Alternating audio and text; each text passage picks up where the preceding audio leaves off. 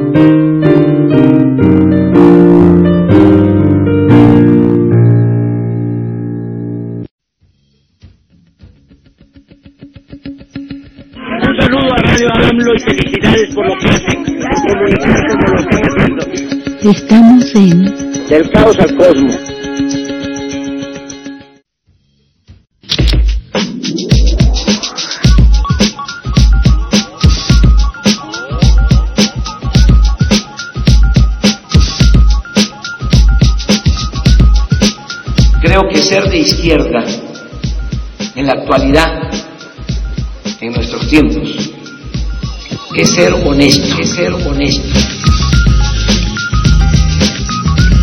Ser de izquierda es ser honesto, pensar en el prójimo y actuar en consecuencia.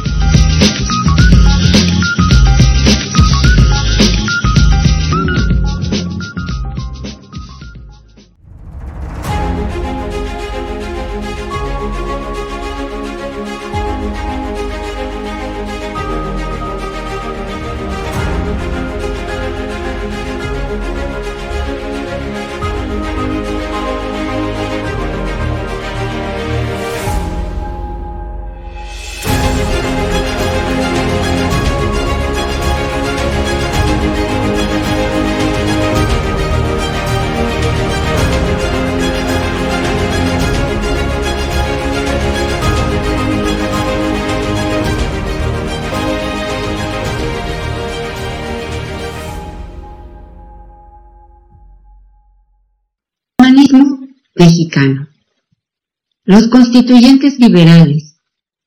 Nuestra constitución política mexicana, manoseada, invocada en vano, violada, ignorada, trastocada y, no obstante todo ello, permaneciendo como testimonio del humanismo mexicano que dio lugar a que viera la luz en 1917 año en que estallaba la Revolución rusa y en que Estados Unidos entraba en la Primera Guerra Mundial, gracias a patriotas liberales que lucharon por plasmar en ella el anhelo democrático del bien común y todos los derechos para todos los mexicanos.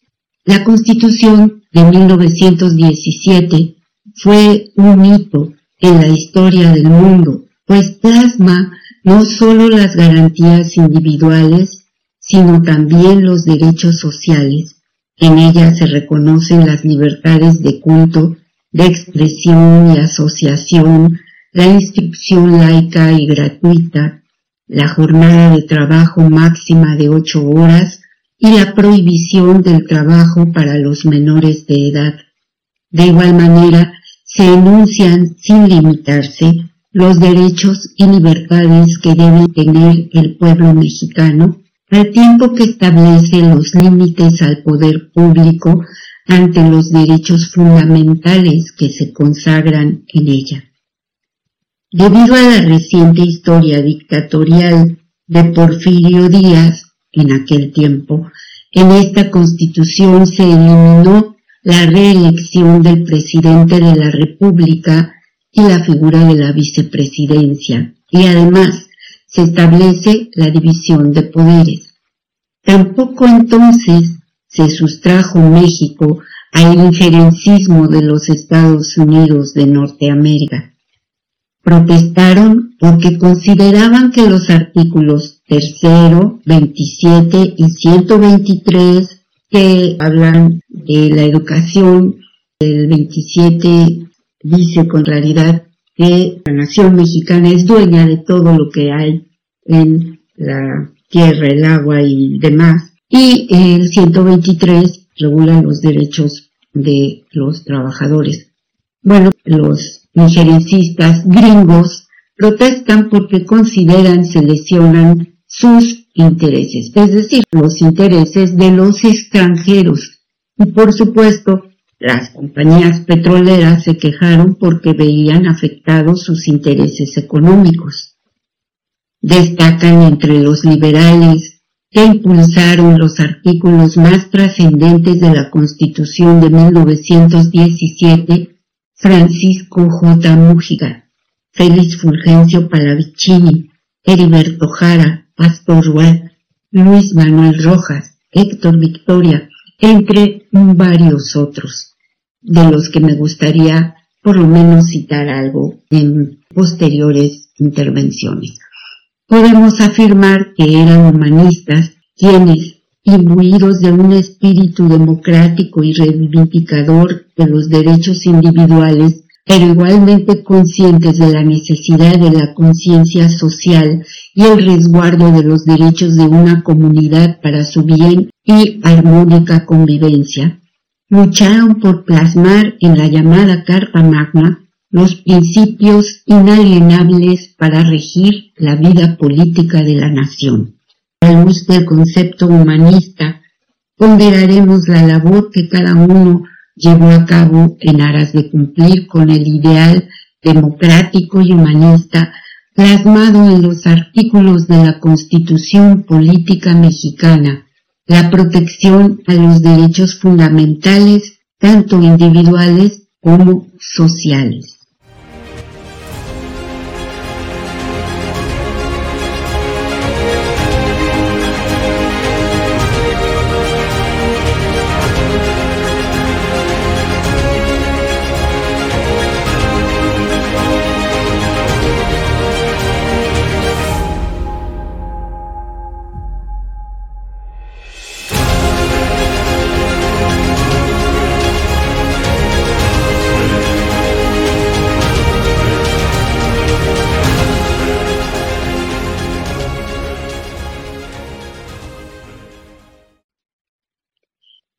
Es algo que escribí y así quiero iniciar esta serie del humanismo mexicano hablando de tantos y tantas humanistas que han forjado esta nación, que han contribuido y que nos hacen hoy sentirnos orgullosos de pertenecer a ella y además porque el presidente López Obrador ha hecho énfasis en esto, diciendo, dando respuesta a aquellos que dicen que se trata de lo mismo, capitalismo, otros dicen que esto es el comunismo, hagan ustedes el favor.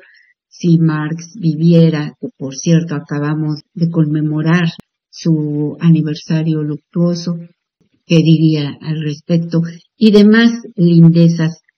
Pero lo cierto es que el presidente de México dice, si algo imbuye a esta cuarta transformación, a este régimen, a este proyecto en marcha, es el humanismo mexicano. Y por ello quise comenzar por este tema que toca el tema de la constitución, de las leyes, sí, del derecho un poco, pero sobre todo de la justicia, de la justicia social que fue aquello que hizo la gran diferencia entre esta constitución y la anterior de 1857, porque en aquella se plasmaban esos derechos individuales, pero en esta, que es una constitución reconocidamente además en el mundo de avanzada. Hago alusión aquí a que justamente se promulga en el año en que estalla la revolución rusa, de manera que se adelanta todavía a muchos de los postulados con visos socialistas. Hay quizás sí se toman de algunas expresiones quizás del socialismo utópico, pero indudablemente de un pensamiento de izquierda, pero sobre todo de un pensamiento humanista. Y eso es de lo que queremos hablar. Y el presidente López Obrador también ha enfatizado la importancia de nuestra constitución celebrando de manera digna y abierta como debe de ser cada año este día 5 de febrero. Este año estuvo en Querétaro, en, el, en donde tuvo lugar precisamente su promulgación histórica, pero porque él siempre quiere dejar en claro que lo más importante, más importante aún que el derecho, es la justicia. ¿Y qué es sino la esencia de lo que debiera mover a aquellos que se involucran, estudian el derecho, si no es la justicia, porque si no es la justicia, entonces es la ambición vulgar. Y de eso tenemos pruebas sobradas en todos quienes han ocupado no solo altos cargos en este país, sino la presidencia misma. Hubo varios abogados que hicieron trizas eh, no solo la justicia, sino el derecho y la ley. Pero hoy el presidente López Obrador enfatiza una y otra vez este punto primordial, justamente en los momentos en los que un instituto autónomo abusa de tal autonomía para arrasar totalmente con la justicia, con el derecho y con la ley, justamente diciendo lo contrario, acusando a este régimen de intentar vulnerar los derechos de los mexicanos, simple y llanamente porque se está tratando de componer lo descompuesto, lo que ya apesta a putrefacción, que es ese instituto nacional electoral y sobre todo quienes forman parte de este, parte directiva,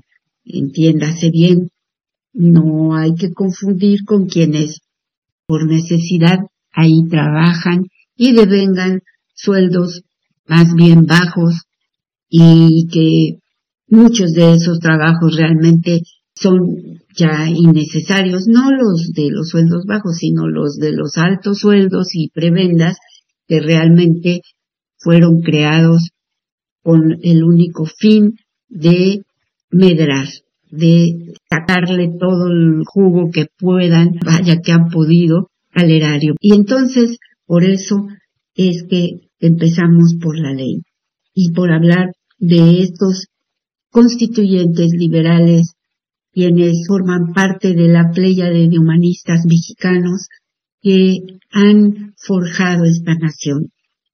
Hoy, para mí, la frase más importante, vaya que hay muchas, pronunció el presidente López Obrador. No le debo a nadie más que al pueblo esta presidencia de la República. Es el único. Eso es algo totalmente inédito, fuera de toda costumbre en este país, el no haber hecho pactos con nadie, el tener absolutamente a todo el aparato de poder económico, político, mediático, en contra. Y aún así, con el pueblo como su sostén, llegar a la presidencia. Eso es lo que él todos los días trata de comunicarnos, de hacer que entendamos. Esa es la verdadera democracia y eso es lo que no entienden. No le perdonan, por un lado, que no haya hecho pactos con nadie, que no tenga nada que deberle a nadie. Incluso me atrevo a decir, porque lo he escuchado enfrente de mí y con mucha tristeza, de algunos compañeros en este movimiento que hace años se revelaron como lo que realmente eran, porque le llamaron desagradecido al presidente López Obrador, porque salió del PRD, porque no le quedó de otra. Y entonces hay quienes sienten, y miren a Monreal ahí, que les debe algo. Entonces no lucharon por convicción propia, por lealtad a un proyecto, a un pueblo, a la democracia. Entonces no tienen ideales, sino intereses. Esa es la gran diferencia con el presidente López Obrador. Él, y eso lo ha demostrado una y otra vez, solo se debe al pueblo, solo quiere y disfruta estar entre la gente común y eso sencillamente escapa a toda comprensión de quienes se mueven en este mundo de relaciones y de toma y daca. Esa es la, la realidad, la triste realidad, y tiene que ver con la revolución de las conciencias, y algún día quizá se comprenda en su exacta dimensión. Por eso siempre digo que la figura del presidente López Obrador ya ha trascendido, aunque ahora mismo no lo vean ni lo entiendan, pero que él estará ahí como uno de aquellos que han entregado su vida por una causa, por un ideal, y que no han tenido otro cobijo que no sea el del pueblo mismo. Justamente leía yo un artículo de Cepeda Patterson, que pues la verdad, porque él es bastante mustio, se mueve entre dos aguas, pretendiendo que está del lado de la razón, muy moderado, etcétera. Lo cierto es que es alguien que vive de eso y no es capaz pero ni siquiera creo que sea tan de mala fe, no le alcanza. Es decir, ese es su nivel intelectual y moral. Y no puede, no ve más allá. Entonces criticaba acremente al presidente López Obrador al punto de llamarle incluso pendenciero. Está más que equivocado y su artículo que pretende ser muy moderado y resaltar cierta parte de estrategia del presidente, lo único que hace es revelar lo que les digo, su baja estatura intelectual y moral. No le da para más. Pero es eso, no pueden entender que lo que tienen enfrente es algo totalmente inédito. Y eso la gente, el pueblo, lo ha entendido perfectamente. Es que no solo es que lo entienda de manera intelectual, lo siente, lo percibe, lo vibra, como decimos. Entonces, es cuestión de estaturas. Hoy preparé muchas cosas para ustedes. Hice una edición de uno de los fandangos por la lectura de nuestra admirada Beatriz Gutiérrez Müller, esposa del presidente de la República. Entonces, porque yo tengo la misma impresión acerca de este trabajo silencioso que hace la doctora junto con un equipo también de gente convencida de la cuarta transformación, lleva años haciéndolo. A los medios masivos esto los tiene totalmente sin cuidado. Eso no sirve, no vale. Y en cambio yo veo un interés genuino por involucrar a los más jóvenes en la cultura, en la lectura, pero no solo eso, sino que a través de ello se dé ese intercambio con otras lenguas, con otras culturas, con otros seres humanos de otras latitudes, y eso es maravilloso. Eso es precisamente humanismo. Creo que la gente ha venido participando en ello y cuando está ahí y si tiene la sensibilidad suficiente, así lo percibe, porque así lo expresó una de las artistas que estaba ahí humana, porque esto fue un intercambio, realmente un fandango por la lectura en la que participan jóvenes de ambos sexos de secundarias y también los profesores, un equipo de gente que trabaja para ello y se invita generalmente al gobernador o gobernadora, al presidente municipal, en fin, hay variedad, a algún artista famoso de talla a veces nacional, a veces internacional, hay em, participaciones artísticas y se lee textos, también poesías en diferentes lenguas, algunas de nuestras lenguas autóctonas en México, en español desde luego, y en la lengua de aquellos invitados que llegan a esta tertulia, a este fandango, por la lectura, por la cultura, yo diría por la paz, porque conocerse es limar las diferencias, acercarse, y eso, si algo promueve, es la paz, el diálogo, la cultura, el arte, la lectura, es el mejor abrigo para la paz.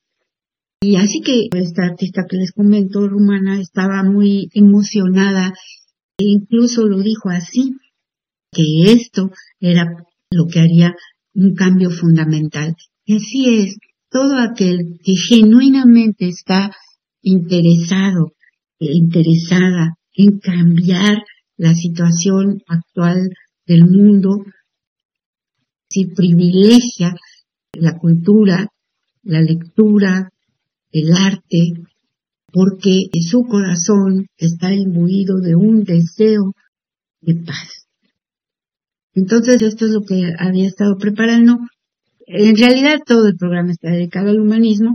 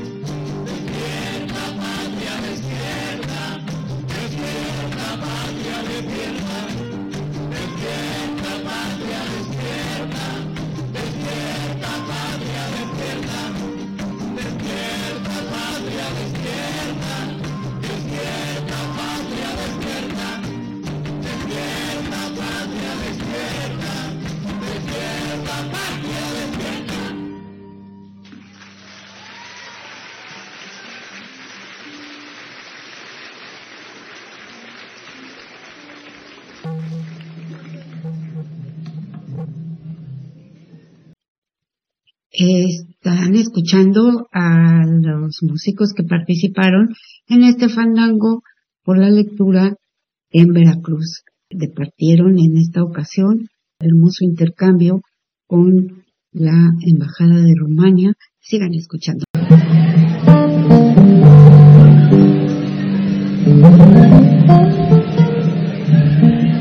Y miren, lo bonito de esto es lo espontáneo. Por eso dejé esas partes en donde están hablando y donde están los músicos afinando, reafinando, porque son manifestaciones espontáneas, no es nada cartonado, no tiene un formato así, esos que tenía los regímenes anteriores, se hace de manera espontánea y con mucho respeto, sobre todo a los más jóvenes, a los estudiantes que asisten porque son el corazón de esto, a quienes va dirigido.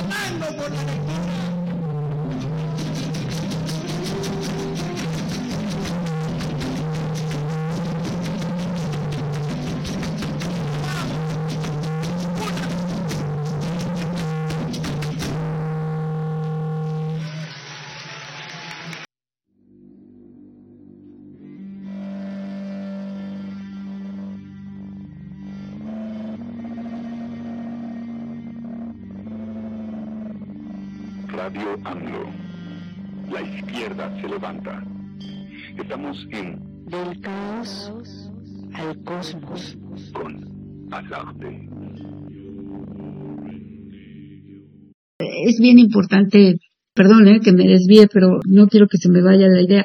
Esto que hace Laira Sansores en su programa del Jaguar los martes, terminando los periodistas, los que los escuchan, pónganle en el martes del jaguar con la querida Laira Sansores gobernadora de Campeche, porque esto que ella hizo, incluso contraviniendo un deseo del presidente López Obrador, porque la primera vez dijo que a él no le gustaba, pero creo que no entendía bien todavía lo que estaba pasando, que se dieran a conocer los audios, el tal Alito, que es el dirigente del PRI, fíjense, todavía está ahí después de todo lo que se conoce de él, en fin, son unos puercos todos los que, con perdón de los puerquitos, tanto el PAN como el PRI, como el PRD y los Claudios y los de Hoyos y toda esa gente que no tiene un ápice de dignidad, de honor, de vergüenza. Lo que hace el aire es bien importante porque es justamente el germen, la génesis de la corrupción. Muestra cómo este señor, Alito, va haciendo todo este entramado de comprar gente, comprar conciencias, comprar medios, comprar a todo el mundo. Y así se mantienen en el poder. Entonces, por eso es que es esta podredumbre tremenda, porque tienen la oportunidad, una vez que ocupan un cargo público, de robar.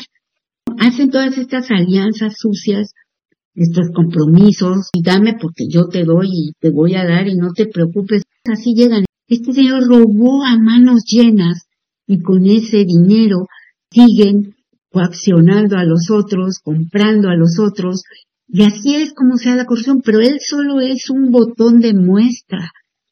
No es el único. ¿Cuántos alitos hay en todo México? Simplemente veamos lo que está pasando con el cártel inmobiliario del PAN. Y como siempre sacan a sus huestes a decir, esto no se toca.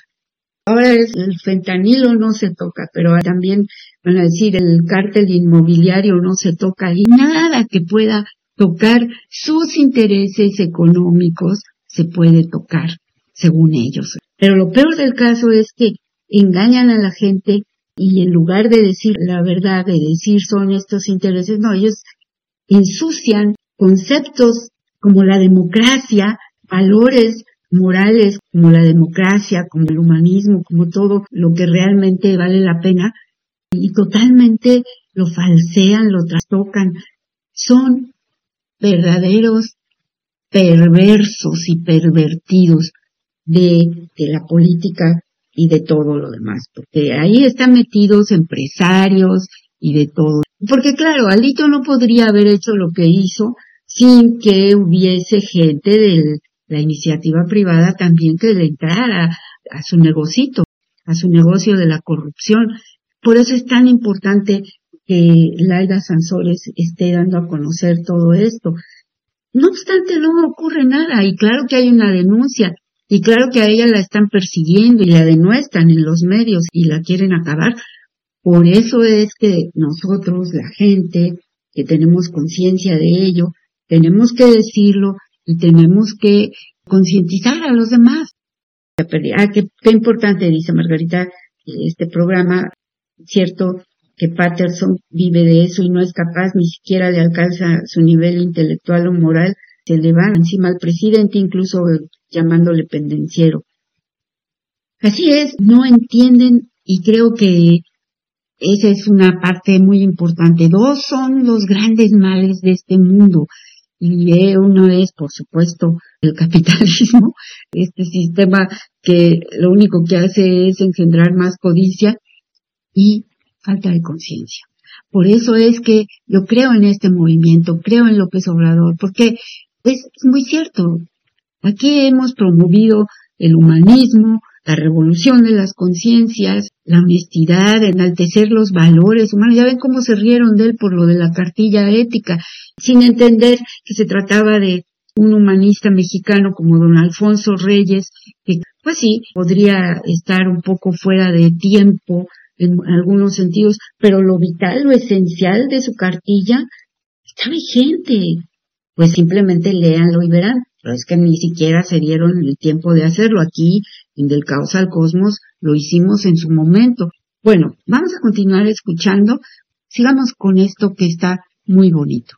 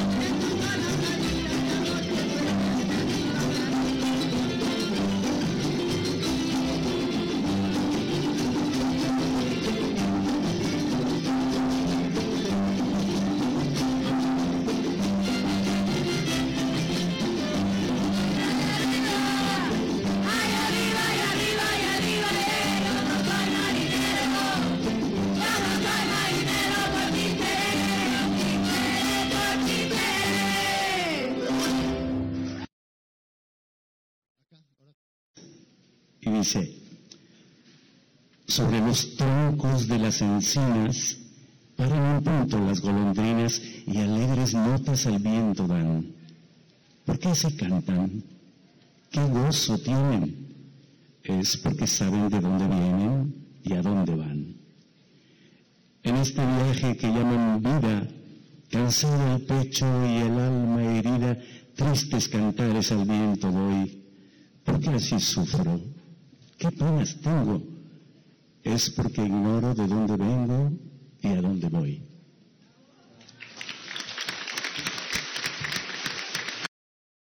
Fue Damián Alcázar.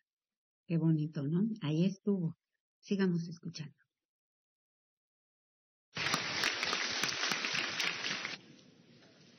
Yo valgo más que tú. Yo pulo el verso y cantar en la florida aurora y en la noche callada la sonora palabra de verdad, el universo. Me fue la vida cual puñal perverso que se clavó en mi carne gemidora. Me fue la joven ilusión traidora y amé tu nada. Y en el espejo terso del lago del ensueño, al resquebrarse, cortó en mi pecho la profunda veta de la razón que tarda ya en cerrarse. Oh vida, deja que descanse quieta, que la mujer por la que va a extenuarse no es digna de los sueños de un poeta. Quisiera ofrecer una, una clase gratuita muy breve de rumano a los estudiantes. Eh, Saben ustedes, chicas y chicos, que el rumano y el español son ramas del mismo árbol lingüístico. Y por eso hay muchas palabras muy parecidas en rumano y en español. Por eso 17% de los estudiantes de Rumania hablan español. Por, es- por eso y también porque nos, gusta, nos gustan mucho las telenovelas mexicanas. Es, es la explicación también. Eh, entonces, una, cuando dos mexicanos se encuentran que dicen, hola, los rumanos dicen salud. Es como salud, pero con un T al final de la palabra. Entonces, ustedes van, a usar hoy solo esta palabra cuando eh, eh, van a encontrar amigos y, padres. También los nombres en rumano. En español, uno se dice uno. En rumano es uno, casi la misma palabra. Dos, doi en rumano. Tres, trei en rumano. Entonces, para nosotros aprender el español no es tan difícil, para ustedes tampoco aprender el rumano. Salud, Rumania. Salud Rumania. Nos están viendo chicos de la Escuela García Lorca en Rumania en este momento. Es cierto, porque además les mandaron un saludo y ahorita se los vamos a poner. ¿Pueden decirles salud Rumania? Una, dos, tres. Pues hasta Rumania va este saludo para los chicos de la García Lorca que nos están viendo desde allá. Los chicos de acá de la secundaria en Veracruz mandaron un saludo a sus pares en Rumania. Y resulta que, fíjense qué curioso, el embajador decía que salud, salud también es un saludo informal en francés, tal como lo dijo que se escribía salud con T al final, es la pronunciación varía. Sí, porque nuestro tronco común es el latín, entonces somos una lengua romance. Eso nos aproxima a otras culturas. En este caso, fíjense, con una cultura que pareciera tan lejana como la rumana, pero si ustedes observan en sus manifestaciones artísticas, en sus vestimentas, que son muy coloridas, tienen más en común con nosotros de lo que pensaríamos. Lo que pasa es que son países lejanos y desgraciadamente toda nuestra, el ha sido lo que llega siempre de Estados Unidos a México. Además, por los regímenes políticos de tal o cual país, se les estigmatiza y así. Por eso es tan importante esta convivencia, estos intercambios de vida a vida que se realizan en estos fandangos por la lectura. Bueno, lástima que sean las mugres novelas mexicanas. Hay otras cosas más bonitas, ¿no? Podría haber un cine, hay un cine mexicano que vale la pena verlo. Sigamos escuchando. Como el mudo instrumento está sonoro y la templanza que encerró el tesoro, el enjambre solo es de los sentidos. De una palabra vaga desprendidos, la cierta funden al ausente coro y pierden su conciencia en el azoro, preso en la libertad de los oídos.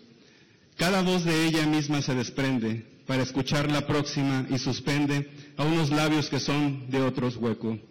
Y en el silencio en que se dobla y dura, Como un sueño la voz está futura y ya exhausta y difunta como un eco. Ella es la principal promotora de los fandangos por la lectura. Gracias a ella estamos recorriendo el país y, y además nos presta su presencia. Le agradecemos muchísimo que lo haga porque lo hace con todo el corazón. Y él es el gobernador de este maravilloso estado de, Veracruz. El gobernador de este maravilloso estado de Veracruz, que además por excelencia es fandanguero, es fandanguero. Entonces, y vamos a escucharlos en este dueto mano a mano a Beatriz Gutiérrez Müller y a Cuitláhuac García Jiménez. Adelante. Muchas gracias por la presentación. ¿Han estado alguna vez eh, frente al mar? Levanten la mano, levanten la mano los que han estado frente al mar. Tampoco Y en el mar. han visto cómo van llegando los barcos con la gente de fuera, han sentido las palmeras. Bien, pues entonces escuchen este bello poema que se llama Puerto, de Manuel Mapes Arce, un estridentista, poeta y por cierto embajador en varias ocasiones de nuestro país, en otros lugares, y escribió así este bello poema. Llegaron nuestros pasos hasta la borda de la tarde. El Atlántico canta debajo de los muelles y presiento un reflejo de mujeres que sonríen al comercio de los países nuevos. El humo de los barcos desmadeja el paisaje. Brumosa travesía florecida de pipas. Oh rubia transeúnte de las zonas marítimas, de pronto eres la imagen movible del acuario. Hay un tráfico ardiente de avenidas frente al hotel abanicado de palmeras. Te asomas por la celosía de las canciones, al puerto palpitante de motores y los colores de la lejanía me miran en tus tiernos ojos. Entre las enredaderas venenosas que enmarañan el sueño, recojo sus señales amorosas. La dicha nos espera en el alegre verano de sus besos.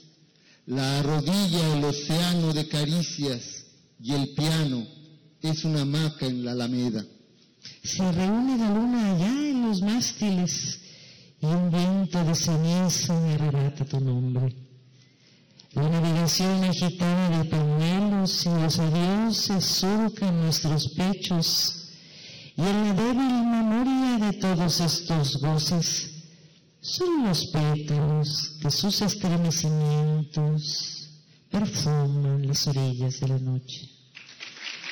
Vamos a leer todos juntos, que se escuche este coro de aquí hasta Rumania, de Veracruz hasta Rumania, en todo México. Juntos leemos el siguiente texto de María Enriqueta Caramillo. Mientras tu canto resuena, yo pienso en la patria mía, por solo enterrar mi pena en tus orillas de arena, vine de la serranía.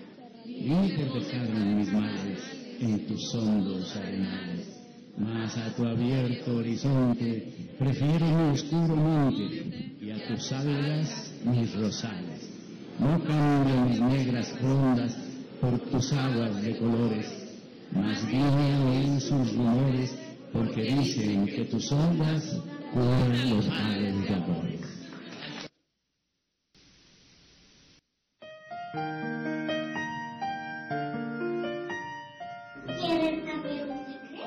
Si la letra de esa parte es la palabra del gato y el gato es compañía. La lectura rutina.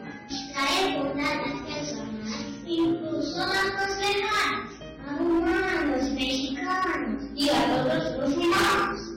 Y así nos acercamos por la obra que amamos y creamos amistades. Ya sin nombres ni edades, bailamos sobre la mamá. Queridos lecto- lectores y queridas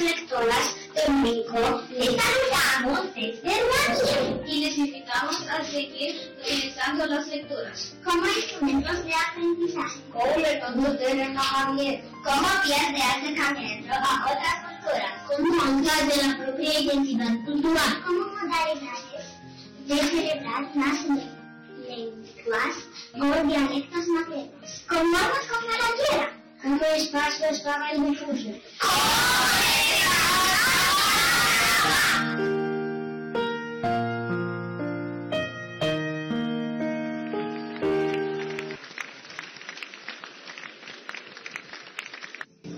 Es el saludo de los niños rumanos a los mexicanos. Era difícil de entender, pero es más largo. Como les digo, esta es una edición. Yo les recomiendo ver el programa, es muy bonito, está en el Gobierno de México o en el canal de Beatriz Gutiérrez y, hay unas lecturas en rumano, otras en totonaco. Yo quise traerles solo algunos retazos del fandango y seguimos.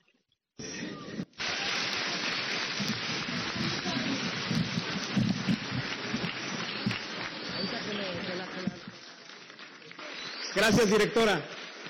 Pero sobre todo, muchachos, gracias a ustedes, chicos, gracias a ustedes y felicidades. Un fuerte aplauso para todos los chicos de la telesecundaria Alfonso Reyes. Vamos a escuchar para finalizar el fandango por la lectura un pedacito de la cultura musical de Rumania. Nuestro país invitado ha querido regalarnos esto en manos privilegiadas. Está con nosotros la gran pianista rumana Lidia Werebov-Han. Un honor contar con ella. Adelante, maestro.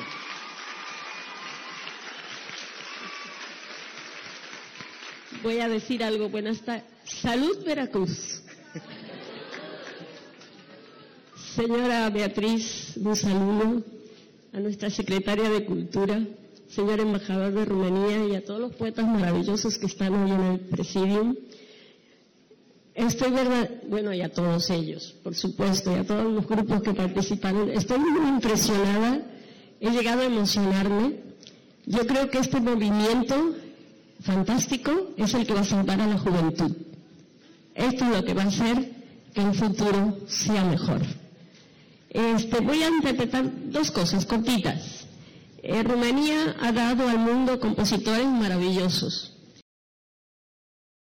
que escucharan, ¿no? En voz del artista, eh, seguro con esa sensibilidad, lo que dijo, porque a mí me conmovió fuertemente porque es justo lo que yo siento.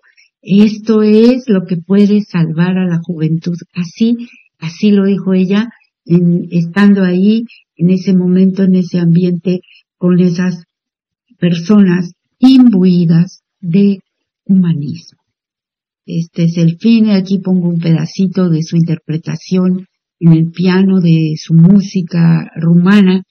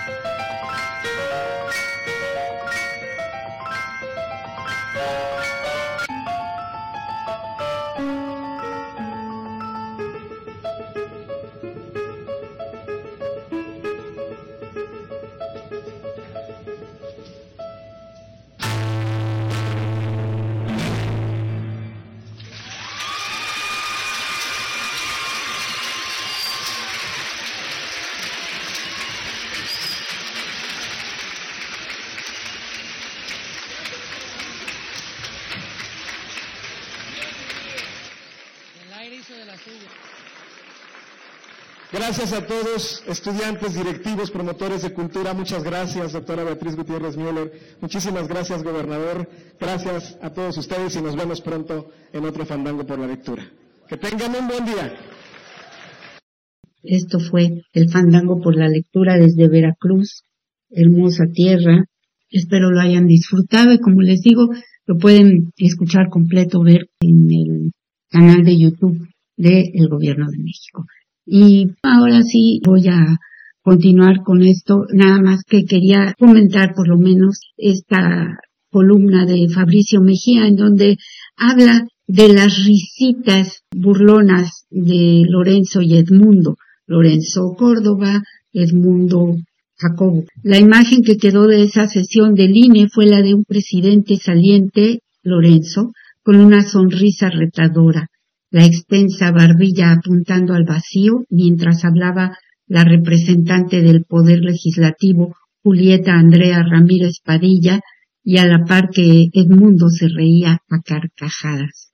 Por cierto que Julieta Ramírez, diputada por Morena, lo hizo muy bien, le dijo, sin tener que recurrir a la majadería que caracteriza hoy, desgraciadamente, a estas personas que dicen hacer política, pero con todas sus letras y con toda firmeza y contundencia, lo que tenía que decirles a este par, hablando de cómo han infringido la ley, las leyes, la propia constitución, cómo han abusado del poder y lo que obtuvo a cambio fue esa burla que describe Fabricio Mejía. Como saben ustedes, este tipo ha estado 30 años, mundo Jacobo, en el INE. Siempre el poder atrás del poder, pero es un ser tenebroso que se mueve en la oscuridad y que desde ahí jalaba los hilos. ¿Cuánto sabe y por qué le lloran tanto para que no se vaya? Ah, es que él es el que ha de cuidar las espaldas de Lorenzo y Ciro y de todos los demás corruptos, defraudadores, porque él es el que tiene los dineros y en su poder todo, que se han negado a decir cuánto dinero, como denunció la diputada Julieta, cuánto tienen, cuánto guardan en esos fideicomisos, cuánto se han llevado, cuánto se van a llevar en este finiquito, en fin, todo eso, él se queda ahí para resguardarlo. Y entonces ellos alegan ruptura del orden constitucional cuando en realidad son quienes están violando de manera contundente y abierta la constitución política de los Estados Unidos mexicanos. Aquí Fabricio nos recuerda que es la jueza administrativa Blanca Lobo la que decide que Edmundo Jacobo se queda en el INE en su puesto y es la misma Blanca Lobo la que defendió a personas por encima del interés general. Ella le prohibió a la gobernadora de Campeche, Laida Sansores, decir el nombre y poner la foto de Alito Moreno, este impresentable líder del PRI, en las transmisiones del martes del jaguar. Es la misma jueza Blanca Lobo Domínguez la que en 2011 prohibió que se exhibiera el documental Presunto Culpable, que denunciaba las injusticias de ministerios públicos y jueces contra un joven al que se le fabricaron pruebas para acusarlo de homicidio. Y ahora es esta jueza Blanca Lobo la que protege a Edmundo Jacobo. Y para celebrarlo, Lorenzo convocó a una reunión urgente del Consejo General del INE el 13 de marzo pasado. De eso trata la columna de Fabricio Mejía. Yo les recomiendo ampliamente su lectura o que la vean por YouTube. Y habla aquí de cómo dijo Edmundo Jacobo antes de carcajearse en la cara de la mayoría legislativa. Fíjense que eso no nunca ha ocurrido, ni siquiera por parte de la oposición de izquierda.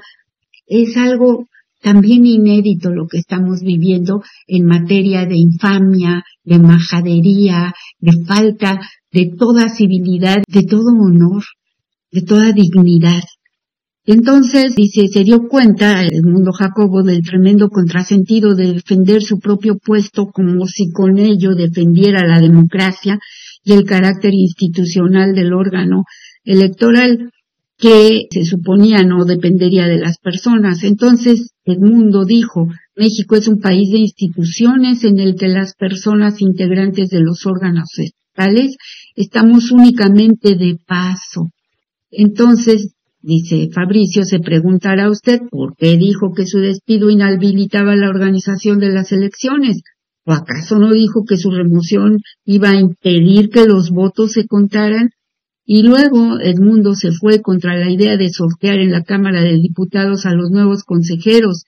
Esta idea para evitar que sean como los que hasta ahora están un resultado de turbias negociaciones por cuotas de los partidos. Y dijo, solo quienes carecen de lealtad democrática pueden apelar anticipadamente al azar por encima del consenso político para la definición de tan altos y relevantes cargos hipócrita, contumaz y mentiroso y falaz este individuo de verdad. Bueno, les recomiendo nuevamente la lectura de esta imperdible columna de Fabricio Mejía, donde siempre se aportan datos y hechos corroborables. Para terminar el programa, con esto que empecé el programa el día de hoy, con el humanismo mexicano en relación con la constitución de 1917 con los constituyentes liberales porque créanme que leer los debates del constituyente tanto del 57 como de 1917 es un deleite y uno aprende mucho a valorar no solo el resultado de lo que es ya esta constitución, sino todo el camino que se pavimentó desde entonces por estos próceres mexicanos y aprende a apreciar lo que hoy el presidente de la República nos dice es el humanismo mexicano que da lugar a nuestro movimiento de transformación. Y como a manera de abrir lo que será en los siguientes programas, no tratar a, pues no a todos, pero por lo menos a uno de tantos humanistas mexicanos y mexicanas, comienzo Mencioné al principio del programa a algunos de los constituyentes de 1917, diputados al constituyente de 1917. Como dije, destaca Francisco José Mújica, de quien hablaré aparte porque merece un lugar aparte. Siendo, por cierto, uno de los más radicales.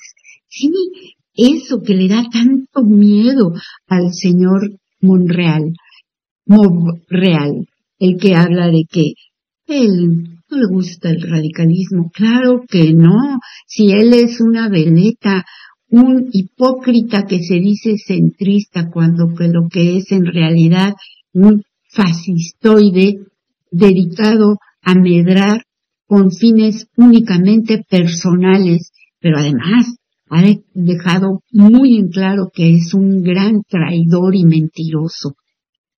Comienzo con Heriberto Jara, que decía, los municipios, las autoridades municipales, deben ser las que estén siempre pendientes de los distintos problemas que se presenten en su jurisdicción, puesto que son las que están mejor capacitadas para resolver acerca de la forma más eficaz de tratar esos problemas y están por consiguiente en mejores condiciones para distribuir sus dineros, las contribuciones que paguen los hijos del propio municipio y son los interesados en fomentar el desarrollo del, municipio en las obras de más importancia, en las obras que den mejor resultado, en las que más necesite, en fin, aquel municipio.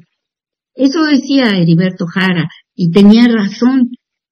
Lástima que hoy en día sea desde los municipios donde se comienza por dilapidar y robar el presupuesto en lugar de realizar las obras a las que están obligadas dichas autoridades municipales. Eso es una pena porque el espíritu del artículo 115 le da al municipio esa libertad, esa autonomía, pues tenía en su redacción y en su espíritu esa idea que presentó Heriberto Jara. No obstante, hoy en día lo sabemos, no se cumple como quisiéramos, pero esto no quiere decir que no haya sido con la mejor de las intenciones y además con una base realista que se hizo. ¿Qué se debe hacer hoy? Bueno, hacer valer eso, pues la verdad son quienes viven ahí en los municipios, quienes deben exigir cuentas, eh, impedir que haya, por ejemplo, 10 corregidores, tales y cuales cuates del presidente municipal que lo único que hacen es repartirse el pastel entre todos. Y fíjense ustedes platicando con la persona que me hablaba de que en un municipio le habían pedido por eh, décadas al presidente o presi hoy es presidenta municipal en turno que hiciera una triste barda para una escuela de los niños. ¿Qué creen? No la han hecho. Ah, pero qué tal cambian de camioneta cada año. Y hoy la presidenta municipal hasta se reelige. Bueno, Heriberto Jara fue un militar y político que también impulsó la modificación del proyecto original de Carranza para incluir en la Constitución las garantías sociales que consagraban los artículos tercero, 27 y 123 como ya dije, referentes a la educación, la propiedad de la tierra, los recursos y los derechos de los trabajadores. Si los ricos quieren conservar la supremacía del capital, necesitan subir los salarios, subirlos mucho. No se debe esperar a que el pobre exija su pedazo de pan, su casa, su abrigo indispensable.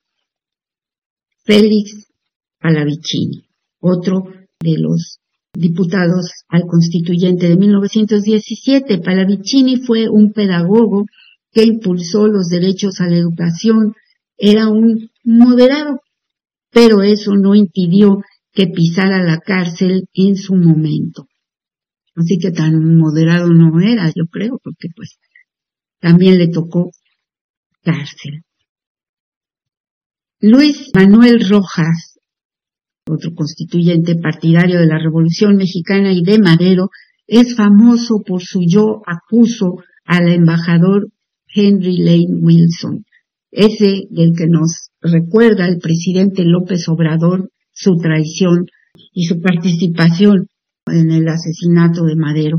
Yo acuso, dijo Luis Manuel Rojas, a Mr. Henry Lane Wilson, embajador de los Estados Unidos en México, ante el honrado criterio del gran pueblo americano como responsable moral de la muerte de los señores Francisco y Madero y José María Pino Suárez, que fueron elegidos por el pueblo presidente y vicepresidente de la República Mexicana. Yo acuso al embajador Wilson de haber mostrado parcialidad en favor de la reacción desde la primera vez que don Félix Díaz se levantó en armas en Veracruz. Yo acuso al embajador Wilson de haber observado una doble conducta, pues una fue su actitud efectiva acerca de los nuevos poderes y otra la que aparentó ante los señores Madero y Pino Suárez. Eso fue lo que dijo en su momento este hombre que también fue llevado a juicio por haberse atrevido a esto. En el próximo programa hablaremos un poco de los otros constituyentes de 1917, de nuestros liberales, pero sobre todo de Francisco J. Mújica, un hombre que incluso se dice el hombre que debió ser presidente en su momento y no fue. De él han escrito muchos, pero más recientemente nuestro admirado Paco Ignacio Taibo II y vamos a hablar de él en la siguiente oportunidad. Me despido con esto sobre Francisco J. Mújica. Aquí está.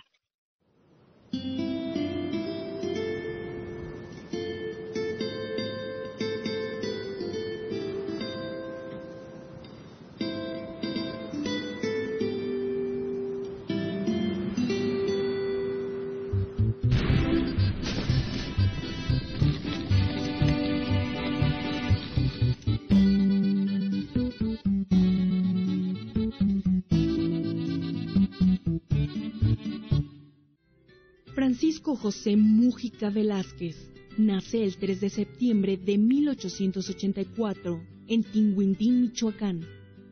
En 1906 se inició en la política de oposición al régimen porfirista como corresponsal del periódico Regeneración. En 1911 se unió a la lucha armada. En 1915 fue presidente del Tribunal de Justicia Militar y después comandante militar y gobernador de Tabasco hasta 1916. Es combatiente maderista bajo las órdenes de Lucio Blanco y defiende el gobierno de Madero durante la decena trágica. Asimismo participa en el primer reparto agrario del constitucionalismo en Tamaulipas en 1913. Su gestión la caracterizó su política agraria.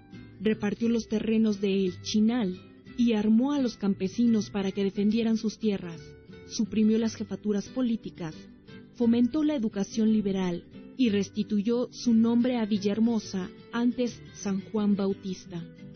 En 1917 es diputado constituyente por Michoacán y junto con Heriberto Jara y Luis G. Monzón integra el grupo radical o jacobino que da el tono progresista a la nueva constitución en sus artículos tercero sobre educación, 27 sobre la tenencia de la tierra y la propiedad nacional del subsuelo, 123 sobre los derechos de los trabajadores y 130 sobre la secularización de los bienes del clero. Ahí expresa, sí señores, si dejamos la libertad de la enseñanza absoluta para que tome participación en ella el clero con sus ideas rancias y retrospectivas, no formaremos generaciones nuevas de hombres intelectuales y sensatos, sino que nuestros postreros recibirán de nosotros la herencia del fanatismo, de principios insanos, y surgirán más tarde otras contiendas que ensangrentarán de nuevo a la patria, que la arruinarán y que quizá la llevarán a la pérdida total de su nacionalidad. El liderazgo enérgico de Mújica ayuda a los radicales a incorporar sus ideas en una constitución mucho más radical que la vislumbrada por el victorioso Carranza. La lucha subsecuente ganó para Mújica la reputación de un revolucionario radical, enemigo tanto de la Iglesia como del capitalismo extranjero. Él era ya un héroe nacional en 1917. Firme radical y creyente de las grandes reformas sociales, es recluido en varias ocasiones por oponerse a las políticas conservadoras. Se desempeña como gobernador de Michoacán y de Baja California. Fallece el 12 de abril de 1954 en la Ciudad de México. Esto es todo por el día de hoy. Les agradezco mucho su compañía. Los invito la semana entrante a las 11 del caos al cosmos. Vamos a dar continuidad a este humanismo mexicano presentando otras cosas sobre Monzón, sobre Mújica y otros personajes de nuestra historia que, como ustedes pueden observar, han sido relegados a propósito. Mil gracias por su atención y hasta la victoria siempre.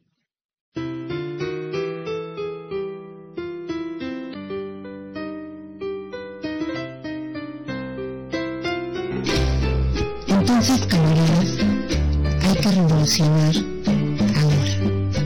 Pero apúrense porque